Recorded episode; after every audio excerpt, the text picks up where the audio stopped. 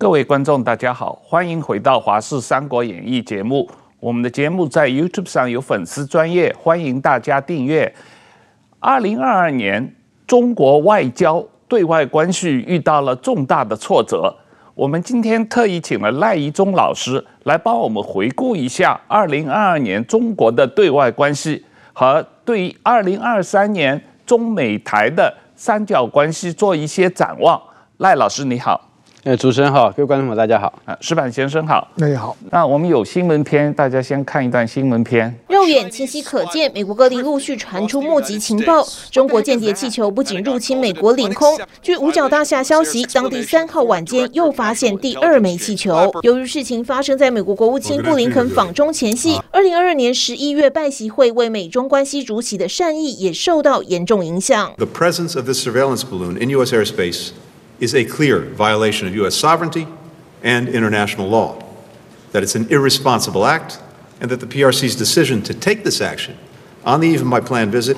is detrimental to the substantive discussions that we were prepared to have. 布林肯重话痛批，并宣布延后访中行程，直到条件允许下，会再决定出发日期。中国外交部急忙辩解，气球是气象和科学研究用，但美国国防部显然不买单。气球飞越美国核弹发射井所在的蒙大拿州之后，持续往东飘。由于担忧碎片可能波及地面人员，目前美方还没有打算击落这枚中国侦察气球。那老师，我们先谈一下中国在二零二二年的外交啊，这里面最大的一个呃问题，当然就是中国在俄乌战争中的立场啊，遭到了全世界的质疑啊，它等于是呃选错边嘛啊，站错边。那从年初的二零二二年这个北京冬奥之前的习近平跟普丁的这个会谈啊，双方表示。啊，中俄关系上不封顶啊，没有禁区，没有界限，要啊无限制的友好。到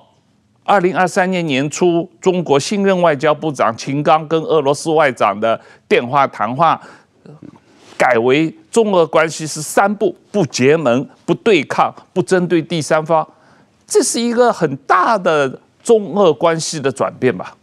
我想哈，就如果说我们回顾一下，就是从二零二二年刚开始，然后到这整年的这这个中国的对外的外交，实际上可以看到，就是二零二二年刚开始，北京它所有的重点放在说，希望能够成功办一个北京冬奥。那但是在当时，因为这个中国它在新疆这个人权的问题啊，实际上很多西方主要国家对于北京冬奥是采取政治抵制，哈，他还是派运动员，但是政治抵制的态度。实际上没有多少这西方国家的这个领袖啊出席冬奥，有点像是帮这个北京加油。但是只有这个呃普丁啊，他呃人到现场，所以说对于习近平来讲就是喜出望外嘛。所以也是在那个时候会出现二月四号那个俄罗斯和中国它的双。边的峰会，然后在这个峰会还发表共同声明，就出现了刚才这个汪浩老师你这边所说的，就是中俄双方它之间的这个合作啊是没有极限的，哈的这样的一个说法。然后接着二十四号，哎，既然普丁啊他就攻击了这个呃乌克兰，那所以说呃对于这个东西，有人是讲说这个呃习近平他是被普丁利用了，好，因为普丁利用习近平。急切想要有这个外国元首到达这个呃中国举行峰会的这个期待啊，那他就是透过这样的一个峰会，然后直接之后再发动攻击，感觉好像是绑架了中国来支持俄罗斯侵略行动。但是也有包括美国情报单位在内是认为说，普丁当时实际上是跟跟中国说他准备要侵略乌克兰，也因此啊，这个呃，所以说习近平在事前可能是知情的，而是要求普丁最好是等到冬奥结束之后再去发动攻击。所以说这个事件呢、就是中国他对俄罗斯侵略乌克兰，他是否事前知情，以及之后是否与那个呃要跟西方在一起谴责侵略，或者是说要跟俄罗斯站在一起，那那个反对西方国家的主张，那就变成整那个定义了整个中国在二零二二年他对外关系，人家对他去呃呃去看中国他自己本身国家属性的一个根本的关键。那也因为这个样子，所以说在二零二二年。不管中国他后来再怎么说，因为他在一开始，包括说中俄他们之间无止境的这样的一个合作关系，以及之后中国拒绝去谴责俄罗斯和呃，有关于那个中国，他在呃那个甚至在那个俄罗斯，他对北约的这个呃的谴责的时候，中国还附和。俄罗斯的主张，那所以使得这个西方国家以及啊世界主要国家认为说中国实际上是俄罗斯侵略乌克兰的协力者。那也因为这个样子，中国它在对欧关系上面，原来中国是因为面对美国的竞争，他希望和欧洲呃来离间美欧关系，和欧洲保持良好的关系，能够来减缓美国对中国的压力。但是也因为中国它在这个乌克兰事件上面，它基本上被认为是挺俄罗斯侵略乌克兰，所以中国和欧。洲的关系，特别是中东的关系，自此几乎全面破裂。好，那我们可以看到，在去年，包括中国从二零一二年那个启动的这个十六加一，结果十年之后呢，结果这个十六加一变成十三加一，对不对？好，那波罗的海三国一个个都退出来了，然后再加上这个中国，它跟印度、它跟这个日本、跟其他国家，现在的关系也没有说特别好。那韩国，特别是在过去五年呐、啊，在文在寅的时候，其实中韩关系算是不错的。但是呢，等到这个韩国新任总统李锡悦上来以后，对中国也采取比较强势的态度。那更不要提那个另外一个国家，就是菲律宾。菲律宾在原来杜特地在的时候，他对中国是非常友好，而且基本上是反美挺中。好，那但是等到新任的马可仕上来，原来中国是认为说马可仕二世跟中国关系不错啊，就没想到马可仕一上来以后，诶，他在外交路线上面开始还采取比较明确的亲美的路线。他对中国最后虽然没有说明确的这个进行攻击，但是也保持也对中国他的很多作为保持了这个呃那个有点保持距离的态度。所以如果就整个二零二二年来看，中国它的对外的关系上面来看，并没有说呃有任何的得分，那更不要提当这个八月军那个呃因为。呃，众议院的议长裴洛西他来台湾，中国利用这个机会进行大规模的围台军演。那所以这一点实际上让欧洲以及其他一些还对于中国是否会对台湾采取这个强势以及这个可能军事攻击的国家有任何怀疑的这些国家，现在都认为说中国真的有可能会对台湾发动攻击，有可能要改变现状，因此他对中国态度现在变得更为强硬。那这些都是在二零二二年中国他整个从头到尾他在外交的这个事件上面呢、基本。上你没有看到中国有太多朋友，除了俄罗斯之外，但俄罗斯现在几几乎变成全世界的的公敌，好，所以说基本上对中国来说，并没有太好的一个斩获。对这个呃，刚才赖老师说到的这个呃，普丁有可能在冬奥之前，这个利用了冬奥，利用跟习近平签什什么上不封顶的这种协议啊，来这个为他这个呃侵略乌克兰做这个准备，做这个。呃呃，利用这个习近平的这种状况啊，我我想起一九五八年毛泽东炮轰金门之前，把赫鲁晓夫骗到北京来，好像跟赫鲁晓夫签了一个协议，呃，让美国人以为好像是呃苏联支持毛泽东炮打金门啊，有类似的情况，就把俄罗斯人骗到北京来，这个签了一个协议，说我们友好的不得了，然后就。根本不告诉黑鲁晓夫说，我明天要炮打金门了啊！把美国人吓一跳，以为是俄罗斯跟中国是当时是要军事结盟，要来攻打这个台湾了，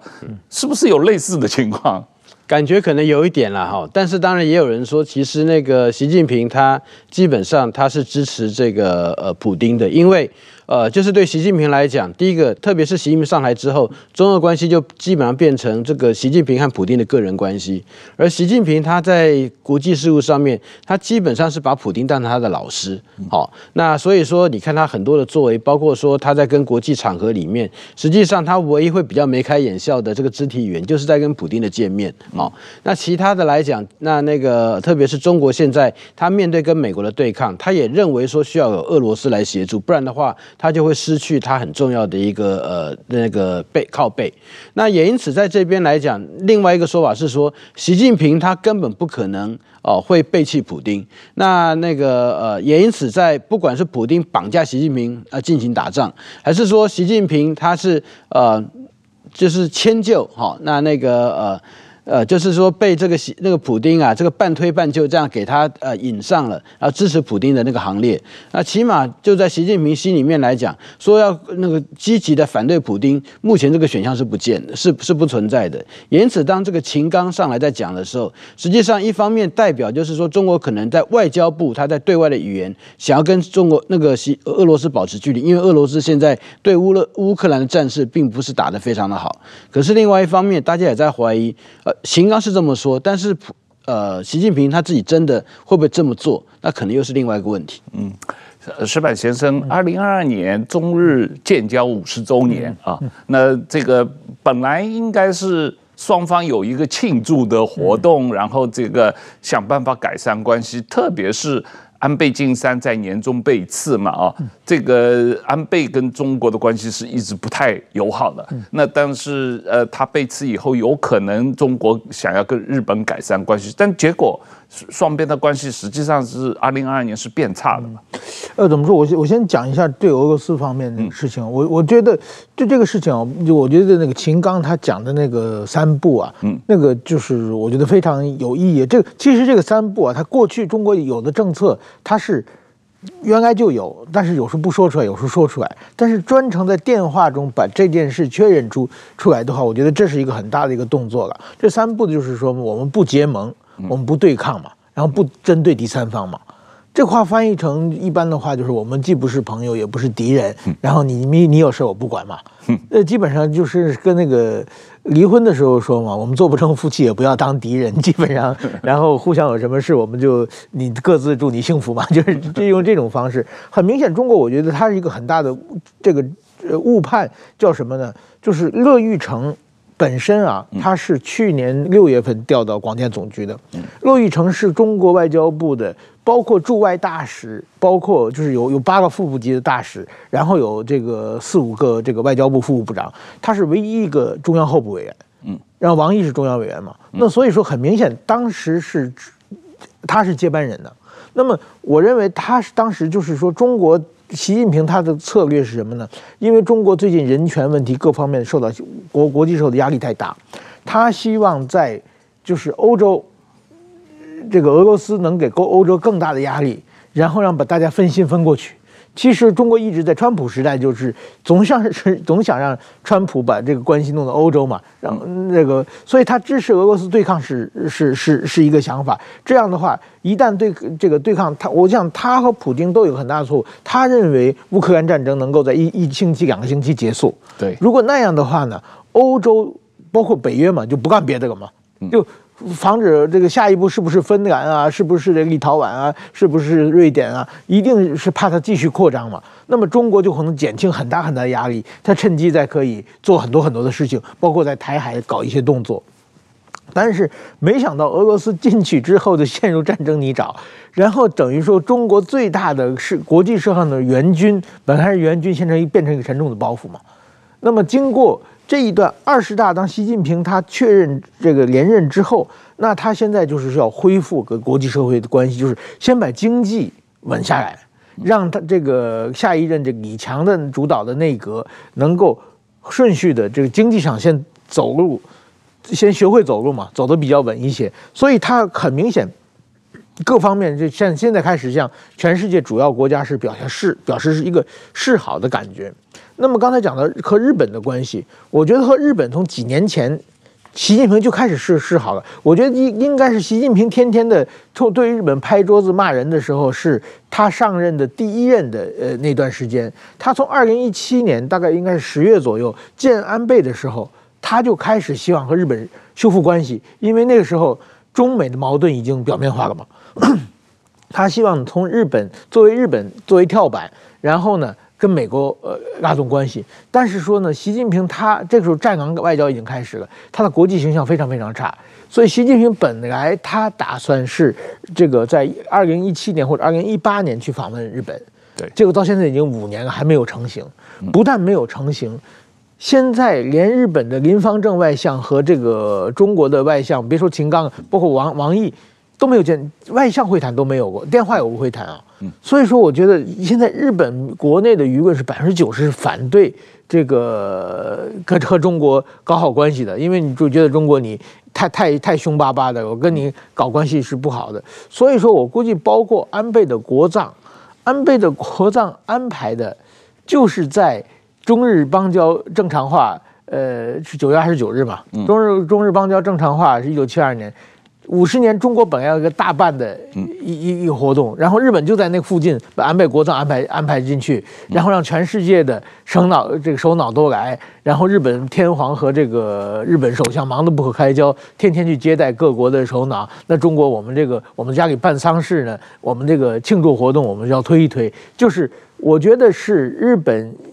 这个安田内阁考虑到日本国民国内的情绪啊。中国我也不好意思，你说五十周年确实五十周年办庆祝活动，我也不好意思不办。但是办完以后，日本国民绝对会反弹，国际社会也会觉得中国在利用日本，日本被中国利用了。所以说借办安倍国葬的这么一个呃日程，因为安倍七月份去世，九月份就办国葬，这是比较快的。比如说过去中村跟康弘是一年之后才办的国葬嘛，所以说我觉得这个也是一个外交上的回避的感觉。那么到今天为止，中日关系。就是说，中国是比较积极的，日本还是非常非常犹豫。所以说，我觉得今后这个二零二三年，或者甚至到二零二四年，习近平能不能访问日本，我觉得还是一个比较困难的事情。我们刚才讲到习近平跟安田文雄在集团队的这个会上，在印度尼西亚见面啊，当时是习近平这。第一次跟拜登直接面对面的会谈是拜登，呃，出任总统以后第一次直接的见面。呃，中美关系当然是斗而不破了。当以前中国战狼外交主要是针对美国的，但是习近平在二十大以后确立了独裁地位以后，他反而是对美国的态度似乎有所缓和啊。这里面。可能很大的原因是中国经济垮了，这跟他这个改变动态清零政策，呃，变成全面躺平有关系。因为经济垮了，他现在要重新吸引外资，他可能不得不对美国放低身身段，这样一种状况来跟拜登呃重新呃不说修复关系吧，重新表示一种对美关系的缓和。你有没有感觉这？中国最近对美关系是有一些缓和的迹象。呃，的确，中国他在 G 团体的时候，其实他对那拜登的那个态度，还有讲话的这个方式啊，和那个，例如说，在二零二一年，当时这个杨洁篪他在阿拉斯加这个指着名字、指着头在骂那个布林肯的那个气氛非常不一样。哈，那即使双边他们之间有他不同的意见，但是也没有呃变成公开的这个争吵。那而且中国不仅是这样，他对包括对法国，因为他在 G20 大概有跟十到十一个国家的领袖。就有一些见面，除了跟加拿大的这个总理啊，那个在场边有一个只说加拿大你要表示态度啊，哦，感觉比较强势之外，基本上大家会觉得说，习近平在集团体的这个表现，感觉好像是姿态比较低。好，那。那个其实，如果说要讲到这个集团体的时候，我们要注意，就是呃，不管是白纸运动，或是到白纸运动之后的这个呃疫情躺平啊的那个处理，大概都是在集团体之后。所以我不晓得是那习近平在那个时候已经知道经济已经不行了，所以要采取低姿态，还是说呃在当时实际上习近平对于动态清零的坚持还是基基还是持续存在。但是因为外交上面的确在二零二二年的时候，整年中国的外交的那个状况连连那。那那个习近平他没有办法再让中国持续一个国家面对这么多的敌人，也因此需要保持某些低姿态。好，呃，不晓得是哪一种理由，呃，也可能两个都有。但是的确，呃，不少国家是会感觉到中国现在他的态度是比较低。那也因此这个样子，那有一个说法是说啊，为什么这个呃习近平他会采取这种低姿态？主要是因为好在这个呃。中国他呃的那个习近平他呃获得呃很成功确立他第三任之后，他基本上已经呃大权在握，没有什么特别担忧的，因此他可以采取第四代。好，就是说因为没有人能够挑战他了嘛，所以说他有更多的这个自由度，可以进行他的政治上面能伸能缩的这种作为。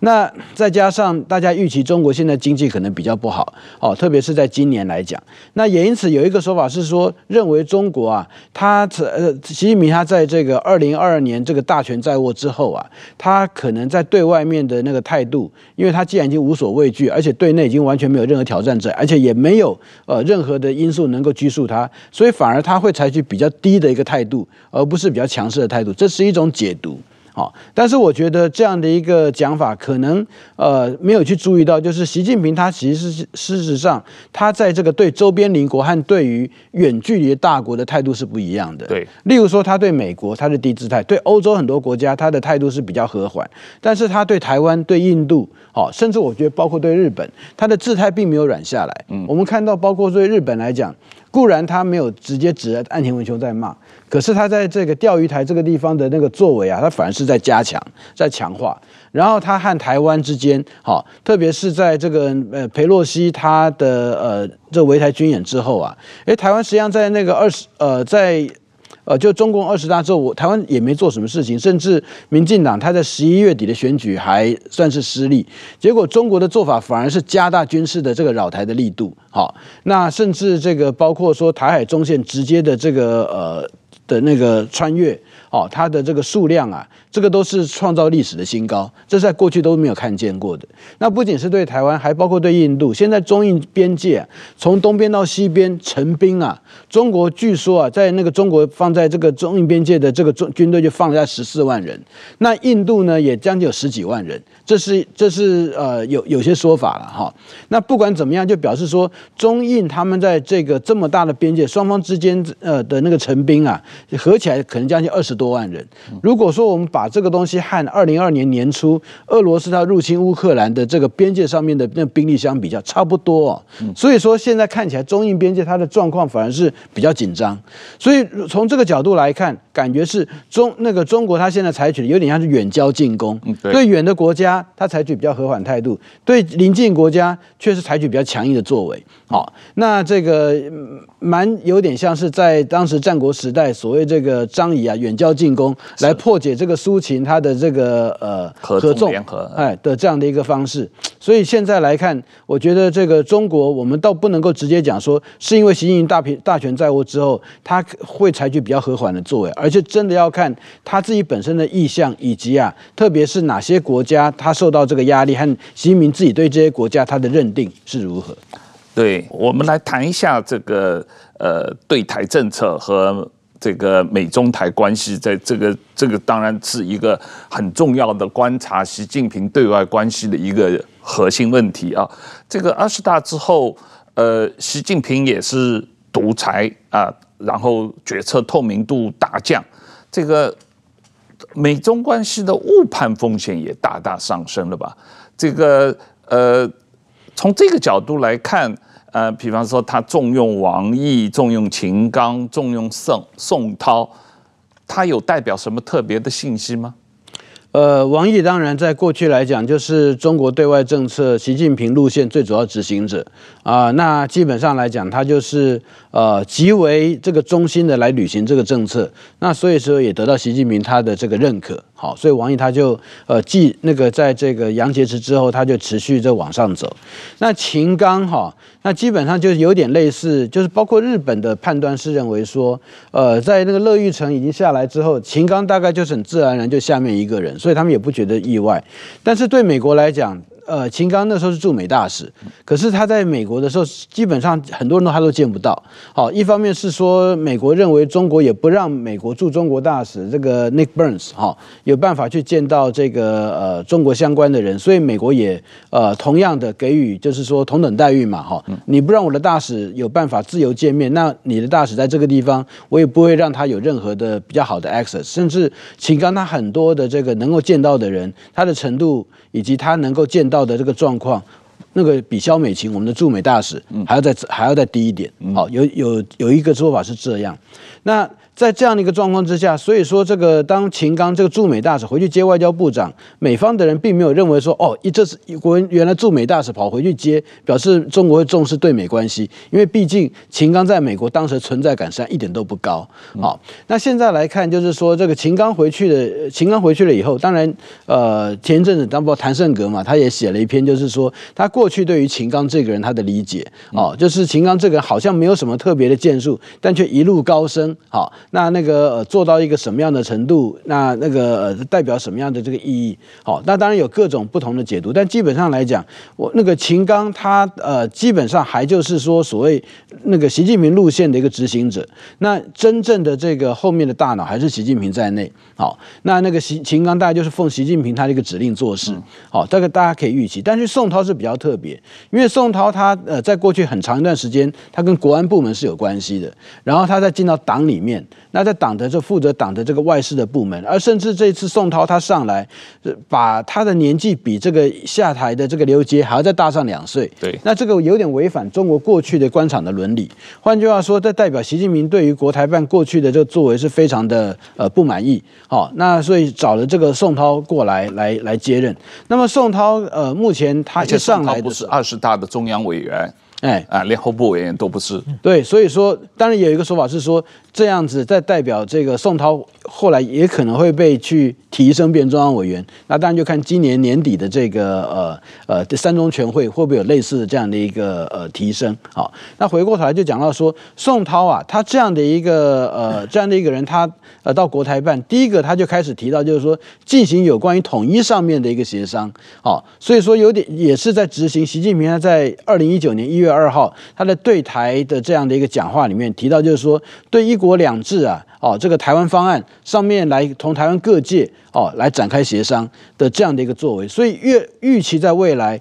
我们会看到，就是说从国台办出来的现在的那个做法，会变成很多是促统方面的一个政治上面的一个对话，好，而且对话不一定是跟政党。所以，所以说过去来讲，有不少人是认为说，诶，中国他会呃帮助国民党来击败民进党等等。但是目前看起来，习近平他是更是要协助台湾内部的统一的力量，治统一的力量，让他们怎么样在台湾的政治的这个声量能够取得更大以及更高的一个支持度，好，来遂行他的一个这个促进统一的一个作为。那在这样状况之下，所谓连左拉中打右，支持次要敌人来对付主要敌人，民进党很感觉好像就是习近平认为主要敌人。那国民党。啊，其实也不是习近平最主要要想要合作对象，但是会因为这样的一个呃要求在内，他会相当程度会侧翼来协助民呃国民党，但是不一定是让国民党当选，而是要把民进党把它拉下来。我们来再谈一下这个问题，就是你刚才有提到，呃，众议院议长佩洛西来台湾以后，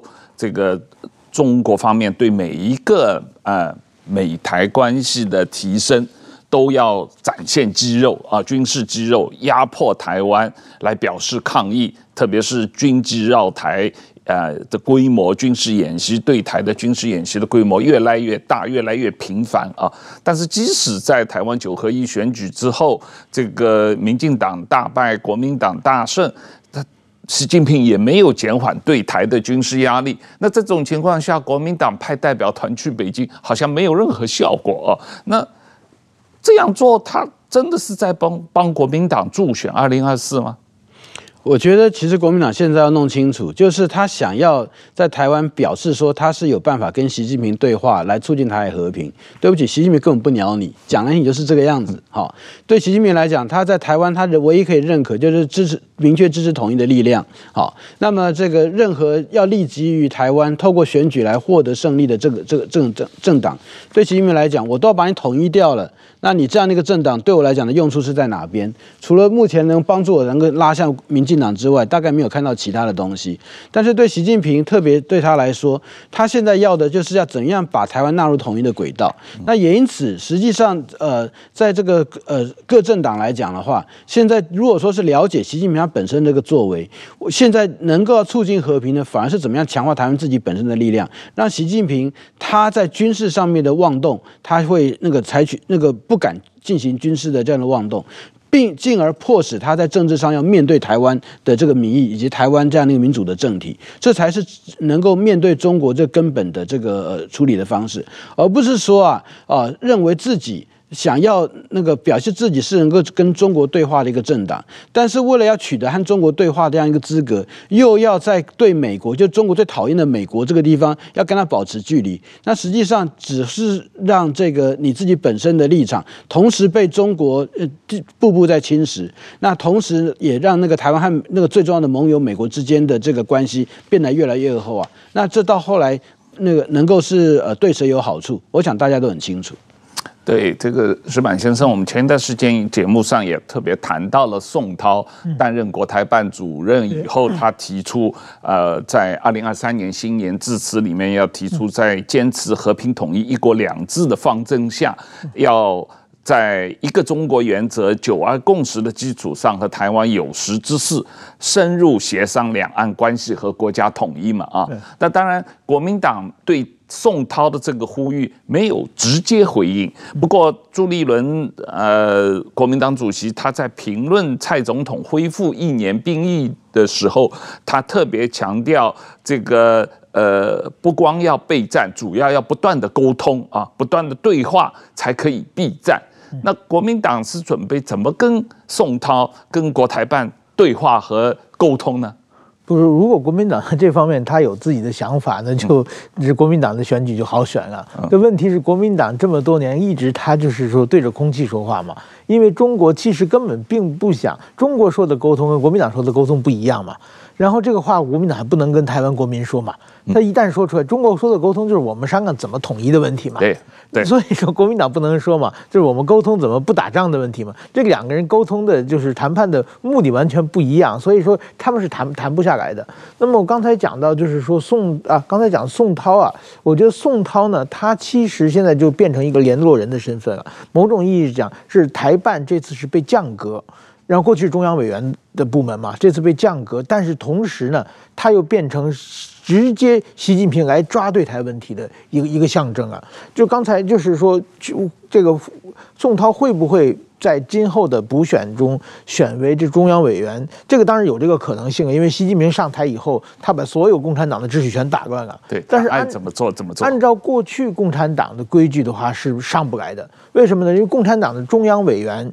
这是两百零五个，这一届的中央候补委员一百七十一个，中央委员是按姓氏笔画排名的，是大家都一样大，谁名字笔画少排在后面。中央候补委员是按得票数排名的，嗯。所以说如果中央委员出现补这空补有去世的，或者是就是说被抓的等等被免职的话，从中央候补委员的上面往上递补。是，应该是这样。对啊，那么宋涛前面有一百七十一个的，如果他直接跳到中央委员去，那等着那 一百七十一个觉得，那我呢，对不对？我好，所以说我觉得宋涛候补委员也不是，也不是啊。对，所以说他要跳过一百七十一个候补委员，直接中央候补委员的意思就是中央委员出现空缺的时候自己往上补嘛。对，你把它直接插进去的话，这个我觉得把中国共产党的党章又改变了嘛。所以说，我觉得这这个是有没有可能不好说。如果可能的话，这个一定有很大。大的波澜在里边啊，没有，人家现在不是说他要当中央委员，而是说他可以把他升为政协副主席。他现在是政协委员，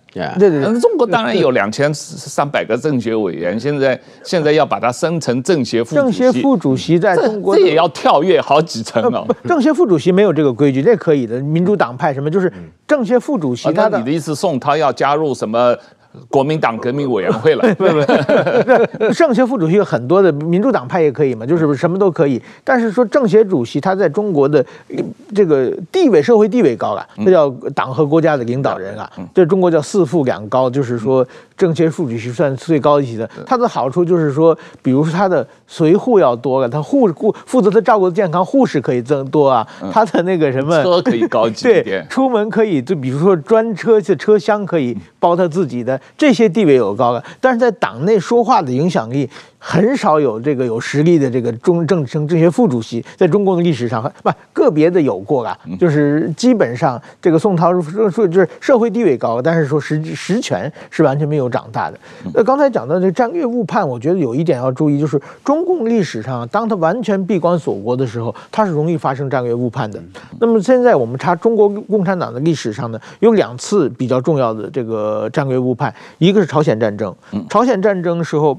在中共里面，相当有一部分人认为美国是打完朝鲜再要打到中国去的，对，所以说他这个很害怕。那么就是说，当然他后来也这么骗中国民众啊，但是确实是他们有非常非常大的这方面的担心。但是后来查到这美美国资料是完全没有这个想法嘛。还有一次是六十年代末。就是有一个叫林副主席的一号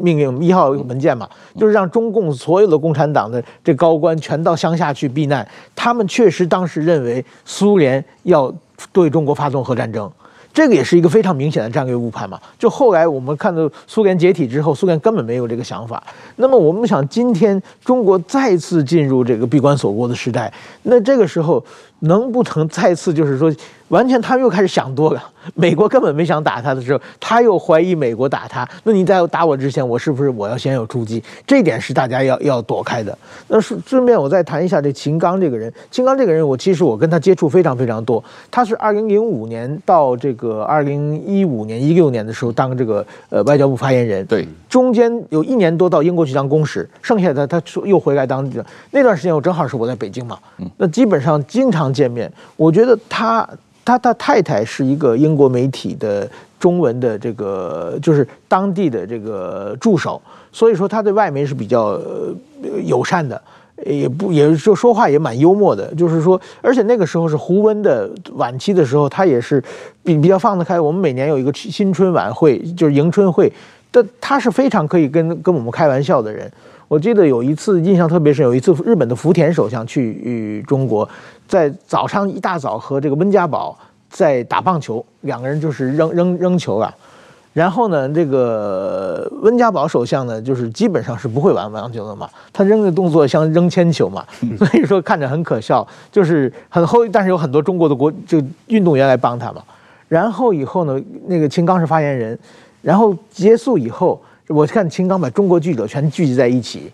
应该在讲什么？我就偷偷跑过去去去偷听啊。然后秦刚一看我来了，就说：“你来干什么？”就 这样。然后然后仔细一听呢，他是让大家不要写这个，不要写那，不要写那个，然后大家选嘛。然后最后还跟我说：“你可以写。”那当时是还还比较轻松的是，是在这这种这种玩玩笑还可以可以说。但是后来他当个外交部副部长以后，就也他也变成站岗了嘛。这个但是我觉得他还算是一个比较有国际观的。能够知道国际大事视野的人呢，如果他在旁边能够给习近平这个出出主意，总比那个乐玉成啊、赵立坚那些人要强得多。对，但是就是说他是情报系统训练出来的，他是北京国际关系学院毕业的，而不是外交学院毕业的。那北京国际关系学院，而且他是一九八八年跟我是同一年嘛，我我那个时候北京国际关系学院跟北大很近，骑自行车二十分钟，所以我正好有这个呃好几个高中的同学是在北京国际关系学院读书，所以我经常去北京国际关系学院去玩的。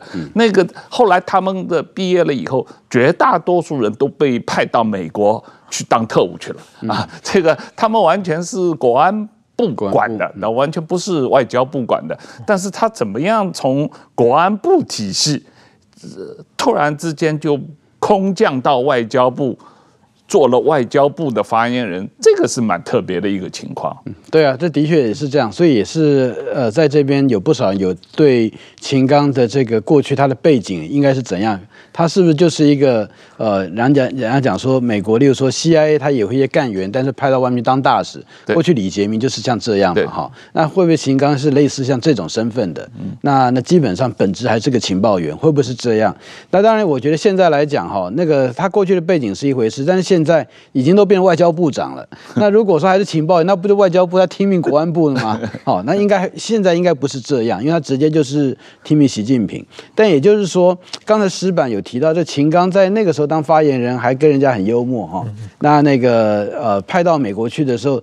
但是他派到美国去就感觉好像他是施展不开，抱怨连连。好，那现在这样的一个人呃呃回到这个中国来担任外交部长，那基本上大家对他的期待还是会认认为说他大概就是习近平意志的一个执行者。好，那那个他有多少的自主性？这其实大家也都是会有一些怀疑，因为毕竟现现在习近平一个人是党管天下，然后那个都而且是以习主席为核心，那所以说你怎么可能违背习核心嘛？一定是在拥护这习核心之下来执行各种政策。那秦刚也因此。呃，有些人对他可能有些期待，但是不少人其实对他就觉得说，呃，那也就看着办吧。哎，嗯，对，那个当然还有一些谣谣言说他是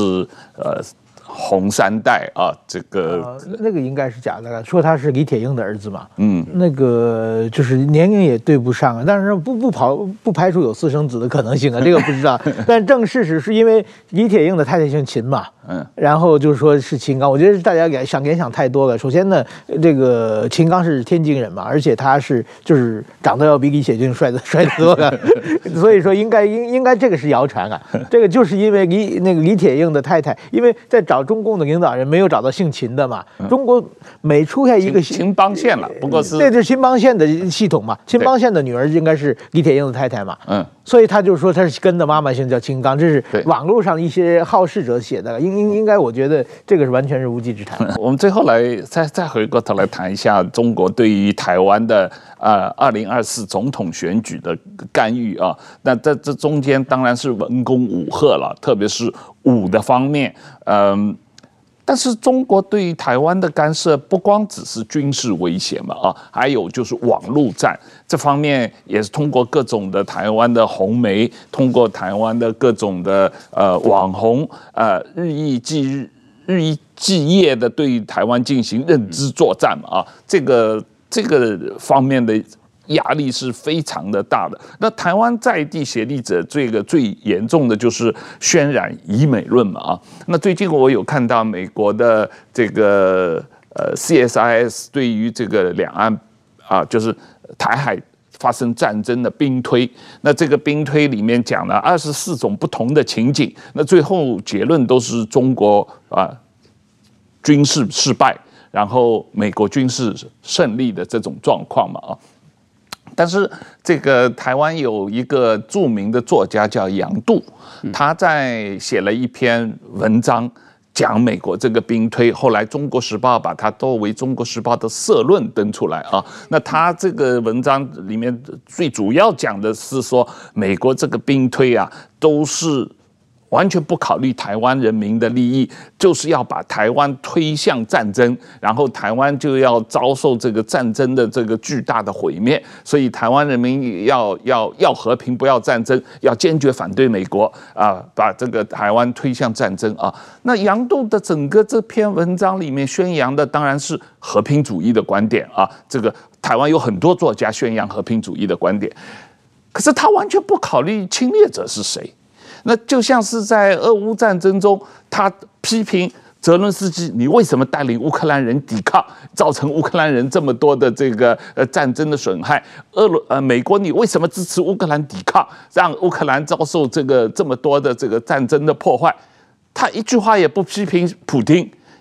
啊，发动侵略的是谁啊？所以我觉得台湾一个很严重的问题，就是有很多在台湾的。各个层面，我不能说他是中共的协力者，可是他们宣扬这种和平主义、以美论的观点，这个对于这个呃美中台的关系的呃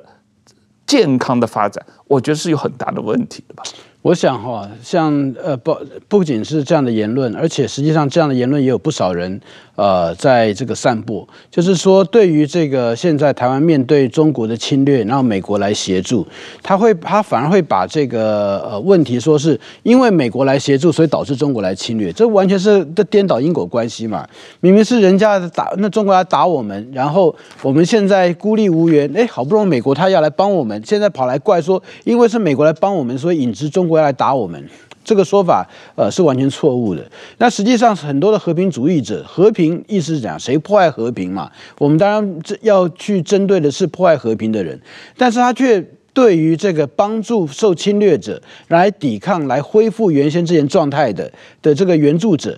那个指控他们是在破坏和平，这也根本就是倒果为因。好，那所以说，我觉得这种说法，虽然说那个我们不能够直接讲他是中共协力，但是言论上面就是协力者，他们言论上面就是在这个呃。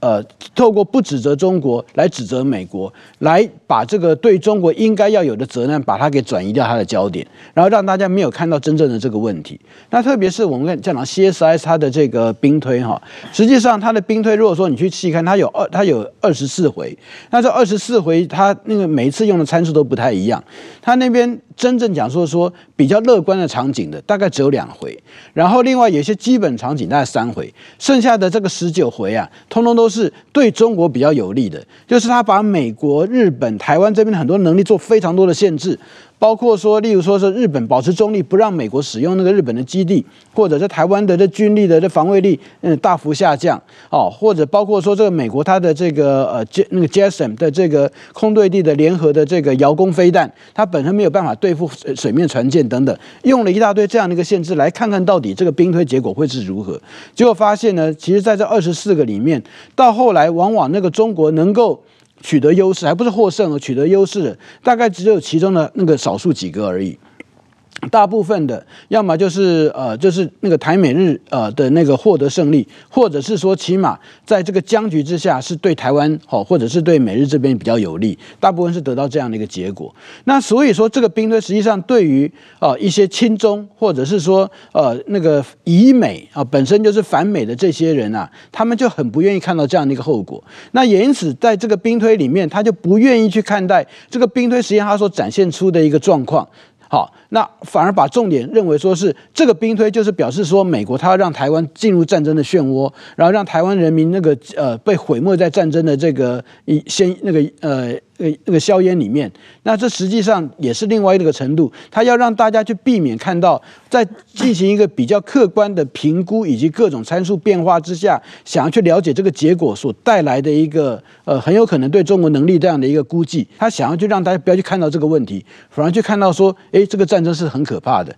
但是中国实际上是他是发动战争的人，为什么不去指责中国呢？好，所以我觉得像这样的一个论调，实际上很多都是似是而非，倒果为因。当然，如果说很简单的，你过去看一下它的本质，例如说在兵推上面，你去看看到底兵推资料是什么，那你很容易就会发现这些论调它本身的荒谬性。但问题是，台湾人我们一天到晚在为了三餐在那奔波，怎么有可能跑去好好去读这样一百六十几页的这个兵推的这个报告？好，那所以也是会，也因为这样会让像这种似是而非的言论，透过这个亲中红媒或者是统媒本身大肆的宣传啊，那在台湾开始取得一一定定程度的分量。那实际上中国它在现在，它除了说军事威胁之外，另外我们所讲的认知战的这个问题，还包括说中国它的认知战其实不一定是直接去宣传中共有多好，因为它现在宣传不了中共多好，很多人都觉得中共不好，甚至不前阵子还流传一个影片，说什么邱毅回来了，说中国。不民主啊，好，因为他要去在中国那边要宣宣传批评台湾的，竟然不被播出，嘿，这很有趣哈。但是回过头来就讲到说，中国他现在的那个做法，很多是要来分化台湾内部社会可能的团结，他就最不希望，例如说民进党、国民党，哎，在有很多地方发生共识了，或者在台湾的那个抗中保台这边有出现新的共识，他就不希望看到这个东西，所以他要他就会在这个地方进行很多的这个四十二份言论来分化挑拨。然后让彼此之间互相的猜忌，他只要在台湾社会是分裂的，就中了他的这个，就就称心他的这个满意，他的策略也就成功。所以现在我们的认为这个认知战其实很要很重要的点是说，不仅是所谓的我们讲说为中国这种不合事实的宣传这要注意之外，另外还包括说，哎，对于这个台湾内部会引起很多争论这些言论，到底它的事实是如何，这边也要很仔细来看。嗯，是。这个石板先生，这个二月份布林肯要去北京啊、呃，跟王毅会谈嘛啊，这个呃，但是在这之前，日本跟美国有一个 two 加 two 的啊二加二的这样一个会谈，外交部长跟国防部长日美的呃会谈。然后这个今年二零二三年这个 G seven，日本是轮值的主席国嘛啊，日本所以在整个在这个外交方面，特别是有关台海安全问题上，显得非常的活跃和主动啊。你怎么看？在整个二零二三年，日本对于中国的威胁，特别是对于台海和平的威胁方面，所起到的这样一个，等于是呼朋唤友，让全世界这个关注这个问题，起到了一个非常大的作用啊。我觉得这个有几点啊，第一个是岸田内阁的内政搞得很糟糕啊，需要在外交上得分啊，所以在外交上动作比较积极，这是一点。另外一个呢，我觉得还有一个蛮重要的，就是其实日本是。我讲的是安倍种树啊，这个安田结果嘛，他收获是他来收获的，就是整个的这个印太构想啊，日本要变成一个正常国家，这想法是从安倍从二零零六年开始推动的，但是推动了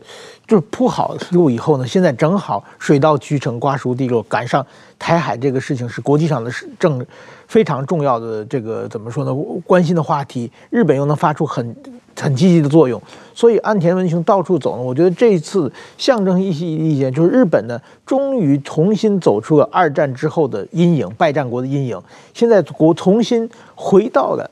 这个国际舞台的一个主角了。过去的当个七十多年嘎嘎队给美国加油，根本没有。现在终于换衣服可以上场比赛了，这是一个很很重要的。我想这这个今今后这个终于。现在已经走出二战之后的国际体系嘛，变有有新的阵营划分的一个状况了。我觉得还有一个原因呢，就是今年五月份在广岛要举行这个 G7 的这个峰会，嗯，重要峰会。广岛是岸田的家乡，广岛就是二战的时候被核武器这个原子弹攻击过的地方，所以广广岛的峰会一定会变成一个主张和平的峰会，一定变成一个反核的峰会。这种这个峰会呢，信息发出去以后呢，就是说一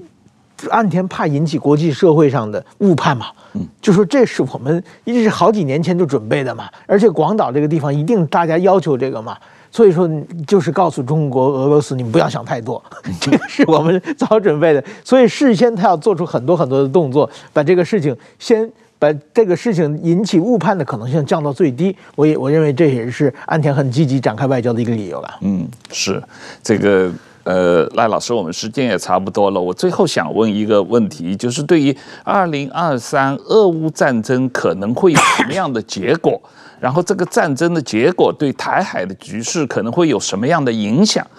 这这个你怎么看？一般来说，哈，你就感觉到俄罗斯它虽然一直在向这个北韩，还有还有那个伊朗。呃，甚至可能作为私下哈，在寻求资源上的协助，那那个来持续进行对乌克兰的战争。但是，一般来说都认为俄罗斯它的我们讲 war potential，它的这个对战争持续呃进行下去的这个能耐，现在已经受到大幅的损伤。那因此，很多人是认为说，大概在今年春天很有可能就会有一个结果。那似乎好像也是这样。所以，俄罗斯是不是他想要去进行最后一波的大规模从白俄这个对乌克兰再展开一个新的攻势？希希望能够在这个自己精力耗尽之前呢、啊，能够先取得一个比较好的战果。哦，类似像这个二次世界大战在末期，一九四四年，纳粹德国他在这雅尔那个在驻呃在雅尔丁城发动新的这个冬季攻势，好那样的一个呃作为一样。那不管怎样，就是说，目前大家会预料，可能在在今年春天或最多到夏天，俄乌战争大概就会到告一个段落。那目前看起来，乌克兰应该是占上风。如果说他在这个呃新的攻势，他有办法挡下来的话，那俄罗斯可能就会占那个会会有一个比较不好的一个结果。那现在来看，就是说，俄乌战争啦，我们别的不提，就说，就如果说它真的是呃有出现和平的那个状况，那如果说是俄乌战争。的这和平状况是站在乌克兰取得优势，然后特别是普丁大幅他的权力大幅旁落，甚至那个被就职而下台，那实际上对台海的和平是有很正面的帮助，因为他对于贺阻中国对台湾的蠢动，以及国际上面届时从这个乌克兰战争的泥沼脱身，更能够专心来面对中国所对台湾可能的这个呃影响。好，这个地方会对台湾来讲会是最好的一个结果。但如果说俄乌战争的结果造成是说，诶，乌克兰那不胜不败，但是被迫就是割地要求和了，那那普丁也没有因为这样下台，这对台湾来讲这就非常的会感觉比较不利，因为似乎中国他会呃。被鼓励啊，呃，在国际上面对于这样的一个战争，他没有想要去回复怎么样去击退这个侵略者，那而会根据这机当时战场的状况来直接划分，那大家也都不想打仗了，然后赶快去寻求和平，即便这个和平是以牺牲弱国它本身的领土、以它的以及它的利益为代价，嗯，所以这这是我们要去观察的，是。对这个俄乌战争，确实对于二零二三的这个国际局势还是会有很大的影响啊。那赖老师，今天时间差不多，谢谢你的时间，呃，谢谢石板先生，谢谢大家。